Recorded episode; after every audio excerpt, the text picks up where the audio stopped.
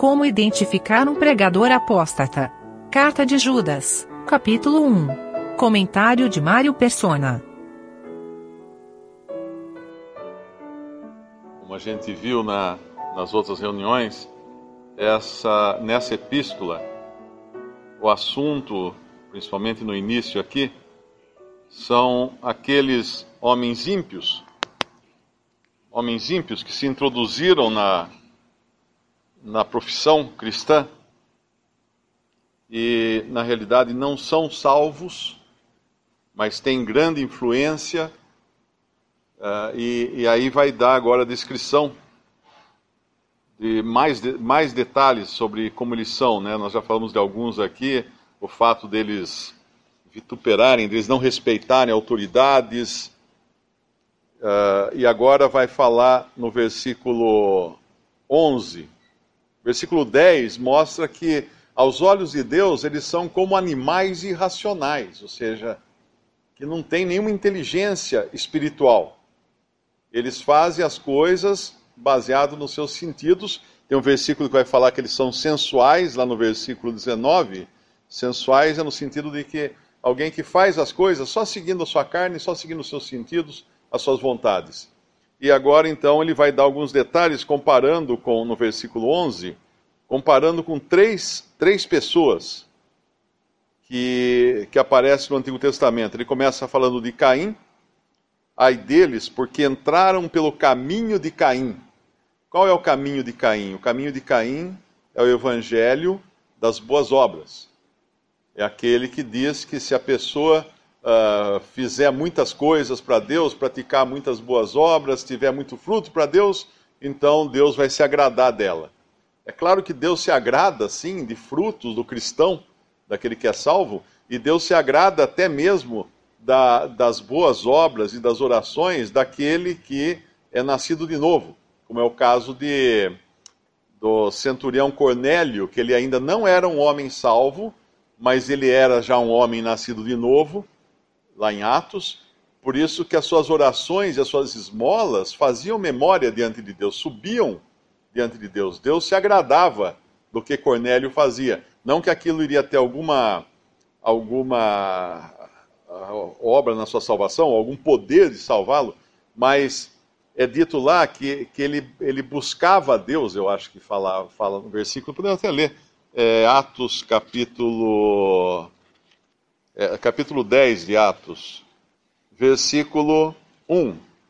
E havia em Cesareia um varão por nome Cornélio, centurião da corte chamada italiana, piedoso e temente a Deus, com toda a sua casa, o qual fazia muitas esmolas ao povo e de contínuo orava a Deus. E mais à frente vai falar o anjo, versículo 4 e disse-lhe: As tuas orações e as tuas esmolas têm subido para a memória diante de Deus. Agora, pois, envia homens a Jope e manda chamar Simão, que tem por sobrenome Pedro. Então ele era um homem piedoso e temente a Deus. Mas aí a gente vai em Romanos, diz que não há quem busque a Deus, não há nenhum sequer. Então, como que Cornélio podia ser um homem piedoso e temente a Deus, se em Romanos fala que nenhum homem busca a Deus? E nós sabemos que neste ponto aqui, Cornélio ainda não era salvo. Não era convertido realmente a Cristo. Por quê? Porque ele não tinha escutado o Evangelho.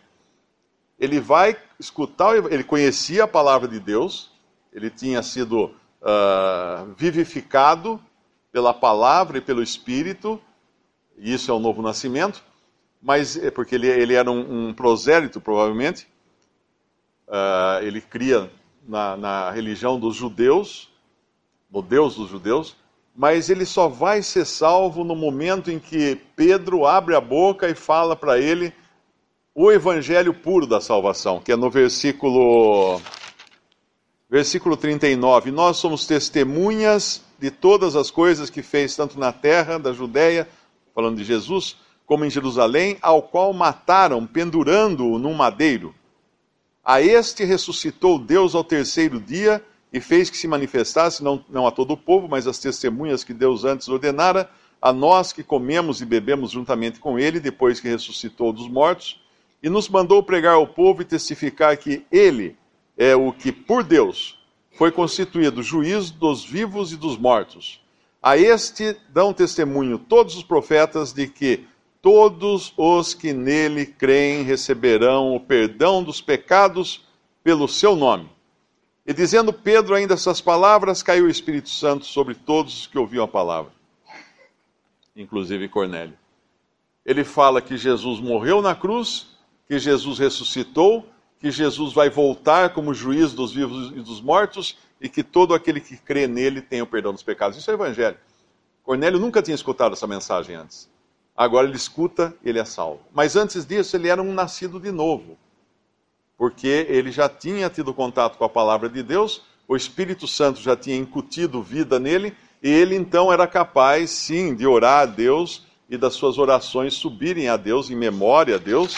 Uh, e ele era um homem que buscava a Deus, porque já não estava mais, uh, não era a sua carne buscando a Deus, mas agora a vida que ele tinha em si, que foi uma vida uh, incutida pelo Espírito Santo de Deus nele, do novo nascimento, que fazia, capacitava ele não só a buscar a Deus, como também a sentir o peso dos seus pecados. E, esse, e ele viaja, ele anda longo caminho para ouvir Pedro, ouvir o que Pedro tinha a falar. O anjo não fala o evangelho para ele, porque anjos não pregam o evangelho. Mas dirige ele a Pedro, e Deus preparava, enquanto isso, Pedro para falar do evangelho para ele. Então, o caminho de, de Caim uh, é aquele das pessoas que tentam agradar a Deus por suas boas obras, mas obviamente não são nascidas de novo, como Caim, que era um homem que quis do fruto da terra, que Deus amaldiçoou, tra trazer alguma coisa para Deus. Deus não se agradou. Deus se agradou do sacrifício de sangue de, de Abel. Foi isso que agradou a Deus. E, e, é, e é interessante que nos nossos dias nós temos líderes religiosos que andam no caminho de Caim.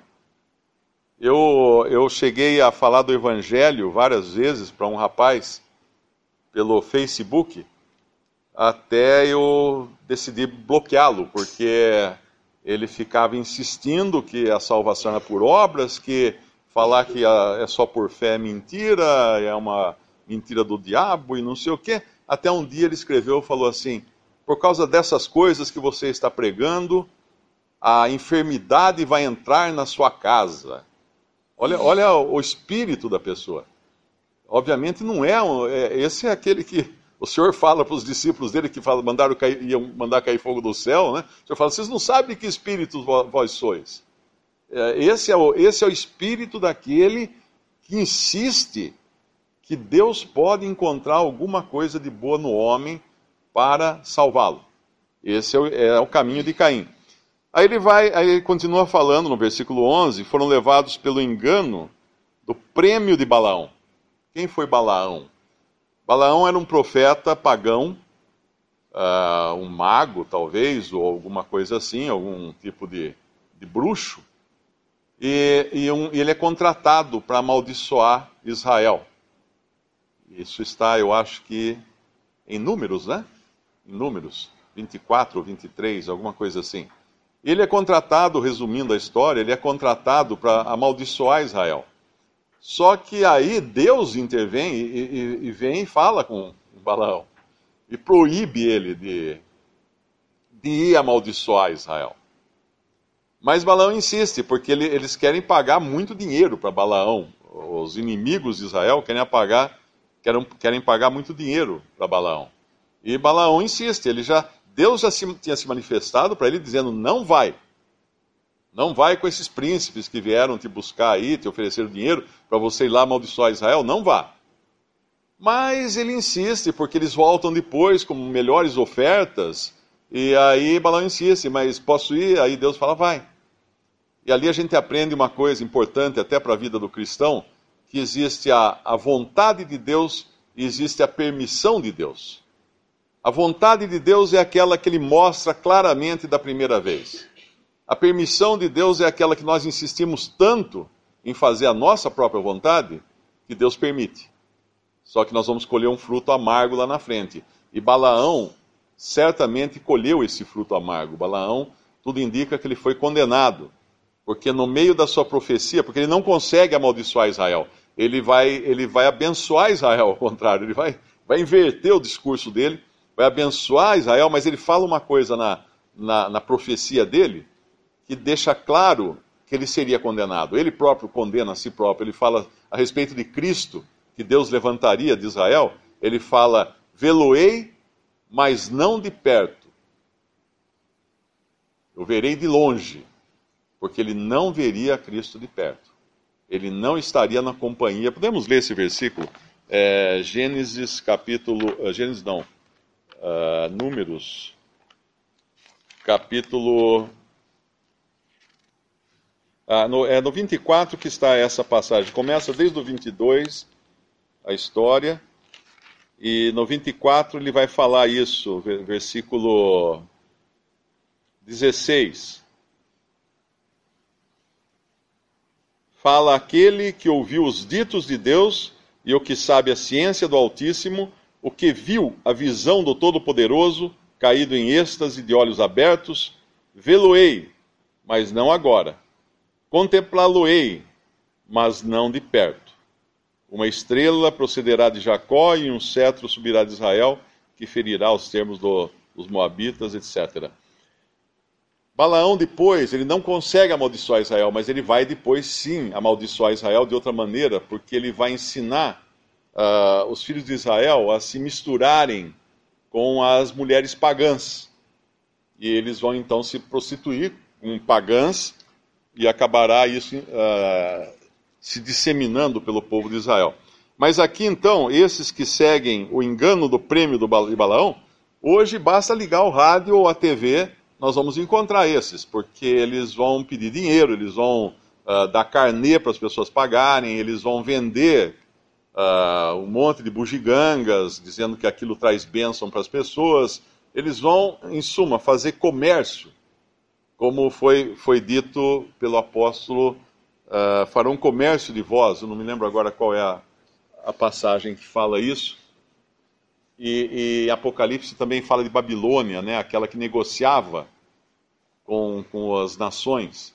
Então, esse, essa transformação, primeiro, a transformação do evangelho na salvação por obras, e esse é o caminho de Caim. Segundo, a transformação do evangelho num negócio, este é o engano do prêmio de Balaão.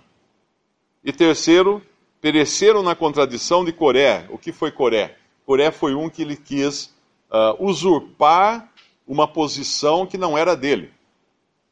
E ele foi então condenado por causa disso. E o não reconhecimento do senhorio de Cristo também equivale à contradição de Coré, porque no momento que nós colocamos homens acima de nós e não Cristo como Senhor e cabeça, nós não estamos reconhecendo a autoridade máxima, que é Cristo. Porém, o próprio Senhor Jesus Cristo deu à Assembleia, também à Igreja, uh, aqueles que têm o cuidado pela Assembleia, aqueles que têm, uh, que zelam, são, são zeladores, né? são, são aqueles que cuidam do rebanho. E existe também a necessidade de cada um uh, considerar esses, como fala lá em Hebreus, uh, dos, dos vossos pastores, né? que ele fala, obedeceis aos vossos pastores, ou alguma coisa, vossos guias, obedeceis aos vossos guias. Então existe sim também entre os crentes eu não diria uma hierarquia como um sacerdócio, né, que a gente encontra em algumas religiões, ou pastor, que é uma autoridade máxima em religiões protestantes ou alguma coisa assim, não. Mas existe na assembleia local uh, irmãos que têm zelo, que têm cuidado, que, que, que, são zeladores do rebanho e devem ser escutados uh, quando, obviamente, eles trazem alguma coisa na, em, para o bem do rebanho. Então, Coré é, nos fala dessa insubordinação, acho que a palavra é essa. Insubordinação. A primeira é a, a salvação por obras, que é, é, é a pretensão do homem se salvar a si mesmo. Segundo, é fazer de Deus comércio. Terceiro é sentimento de insubordinação. Me parece que é quando Samuel uh, vai em busca de Davi, que ele diz que Deus não enxerga como enxerga o homem, eu acho que é isso, estou enganado. Deus não vê como vê o homem. É na escolha dos. Acho que é 1 Samuel 16, mas eu não sei se é aqui que eu. É, é, é acho que é isso. É, 16. 1 Samuel 16, versículo e sucedeu que entrando eles, viu a Eliabe, e disse: Certamente está perante o Senhor o seu ungido. Ele tinha ido lá escolher aquele que seria o rei, que seria o ungido de Deus. Porém, o Senhor disse a Samuel: Não atentes para a sua aparência, nem para a altura da sua estatura, porque o tenho rejeitado. Porque o Senhor não vê como vê o homem, pois o homem vê o que está diante dos olhos porém o Senhor olha para o coração. O Senhor olha para o coração. E aqui nós estamos vendo no versículo 12 de Judas, estes, estes homens, né, do qual ele está falando aqui, são manchas em vossas, em vossas festas de caridade.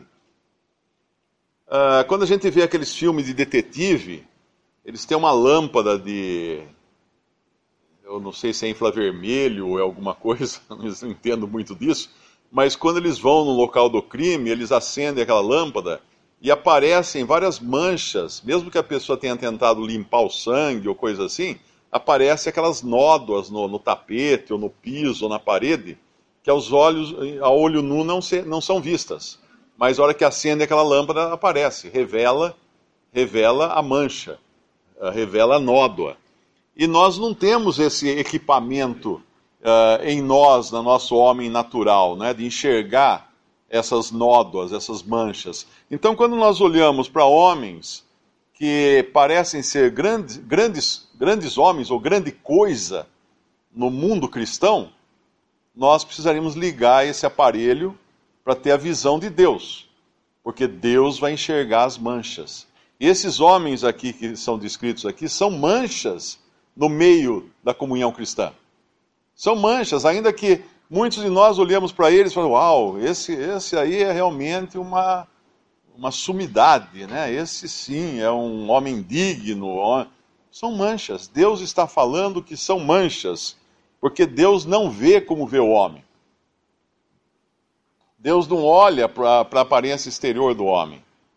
Uh, então, essas manchas, primeiro, eles, eles estão ali nas festas de amor dos cristãos, eles estão na festa de comunhão, eles participam entre os cristãos, são reputados, são conceituados, mas eles banqueteiam-se com, com os cristãos, ele fala assim, banqueteando-se convosco, ou seja, aparentemente estão ali imbuídos de uma comunhão, porém, apacentando-se a si mesmos o objetivo final são eles próprios, seus próprios desejos, seus próprios objetivos, sua própria agenda.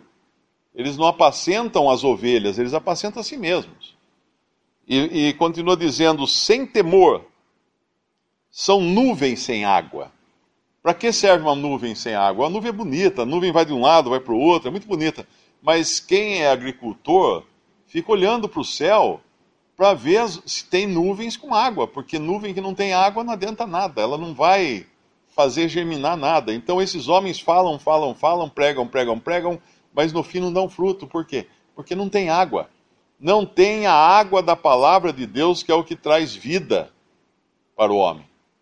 Nuvens sem água e levadas pelos ventos, de uma para outra parte. Que ventos esse? Efésios 4 nos dá uma ideia de que ventos poderiam ser esses. Versículo 14. Efésios 4, 14, para que não sejamos mais meninos inconstantes, levados em roda por todo vento de doutrina, pelo engano dos homens que com astúcia enganam fraudulosamente esses homens, eles são associados a esses ventos. O que ventos? Ventos de doutrina.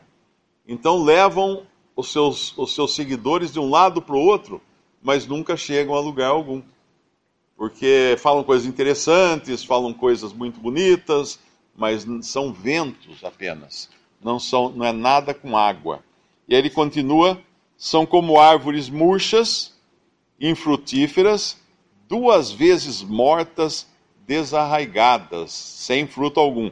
Ondas impetuosas do mar, faz muito barulho. A onda do mar faz muito barulho. Porém, ele completa aqui, olha, que escumam as suas mesmas abominações. A gente vê a onda do mar e acha bonito a espuma, mas quando você vai analisar a espuma, ela é a parte mais suja da onda. Porque toda a gordura, todo o óleo, todas as sujeiras vêm para a superfície, são agitadas, são batidas e viram aquela espuma branca que parece muito bonita, mas você vai olhar de perto, às vezes é ali que está justamente a, a maior quantidade de, de, sujeira, porque vem tudo à tona, a sujeira do mar, nas espumas. E a, aí ele continua: estrelas errantes, para as quais está eternamente reservada a negrura das trevas. O que é uma estrela errante? Deus, quando fez ou criou o universo, ele colocou as estrelas como guias para os homens.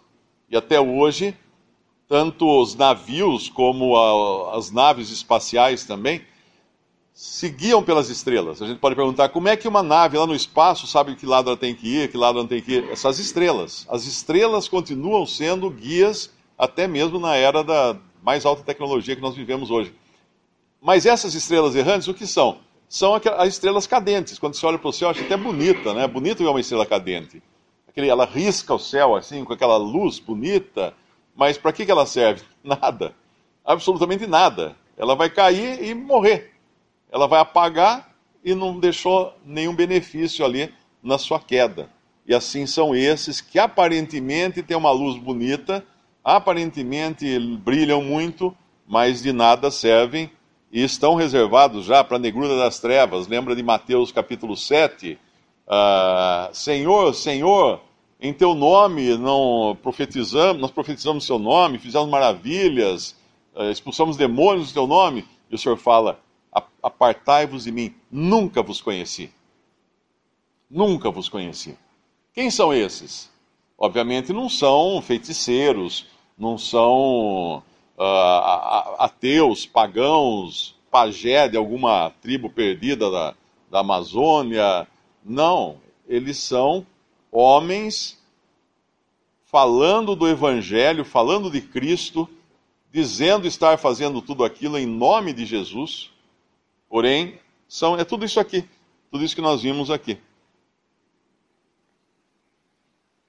O versículo 14 tem trazido alguma, alguma confusão, até mesmo entre cristãos, que muita gente escreve perguntando, querendo saber do livro de Enoque. Porque existe um apócrifo chamado livro de Enoque.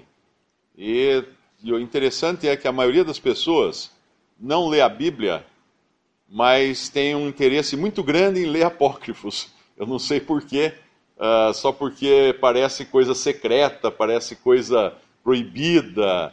Uh, existe um apócrifo até de, de João, eu acho, isso nos meus tempos de macrobiótica, que ensinava a fazer uh, lavagem intestinal, quer dizer, uma grande, grande coisa, né, esse apócrifo ensinava, esse livro, esse evangelho apócrifo de João. Então as pessoas se interessam por essas coisas pela curiosidade, pela. E aí muita gente pergunta: e o livro de Enoque? Bom, existe realmente um apócrifo chamado Livro de Enoque, e provavelmente ele foi escrito na era cristã. Por que isso? Porque ele, ele chama Jesus de Pai. Aliás, ah, ele chama Deus de Pai. Ele fala que Jesus é o Filho de Deus. O Messias seria o Filho de Deus, como se ele estivesse profetizando. Uh, acontece que o Senhor Jesus foi aquele que trouxe a revelação de que ele era o filho do Pai, o filho de Deus. Isso nos evangelhos. Enoque não poderia ter escrito isso há milhares de anos atrás, quando, quando ele viveu. Então aqui nós temos, Judas não está falando do livro de Enoque. Embora esse trecho da carta de Judas apareça no livro de Enoque, porque certamente o autor do livro de Enoque leu Judas, e aí incluiu esse trecho no livro de Enoque. mas é um livro apócrifo, escrito na era cristã, e Judas não está falando de nenhum livro de Enoque. É só ler, ler a passagem.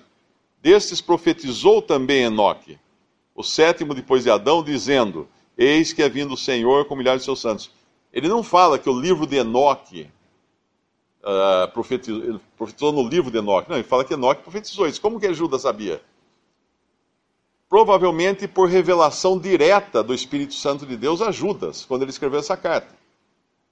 Ah, mas será que Judas não leu o livro de Enoque? Não, não necessariamente. Da mesma forma como em Atos tem uma passagem onde Lucas escreve, ou é, não sei se é Paulo que fala ali, ou é o próprio Lucas, uh, como disse o Senhor, mais bem-aventurada coisa é dar do que receber. Agora, procure no Evangelho essa passagem. Não existe. Então, onde é que ele leu isso? Ele não leu. O Senhor revelou para ele, ou então algum discípulo ouviu da boca do Senhor isso. Mas não está nos Evangelhos mais bem-aventurada coisa é, é dar do que receber. Então não é pelo fato de não existir escrito que Enoque não tenha dito isso, mas eu creio que o Espírito Santo inspirou uh, Judas uh, a revelar o que Enoque disse. E o que Enoque disse é muito, muito importante, porque o Senhor vem com milhares dos seus santos. Que santos são esses? Nós, eu creio que somos nós. Nós e todos os salvos. Quando descermos com ele para fazer juízo ele fala: contra todos e condenar dentre eles todos os ímpios, por todas as obras de impiedade que impiamente cometeram e por todas as duras palavras que ímpios pecadores disseram contra ele. Eu creio que essa é a vinda do Senhor com os seus santos, porque primeiro o Senhor vem para os seus santos, não desce até o mundo, porém fica entre nuvens, e o nosso encontro, então, é o arrebatamento, vamos encontrar com ele entre nuvens, subimos para o céu com ele. Depois de aproximadamente sete anos, o Senhor volta com todos os seus santos para fazer juízo sobre as nações. E aí sim condenar esses que, inclusive, são os apóstatas da cristandade que estarão na terra nessa ocasião.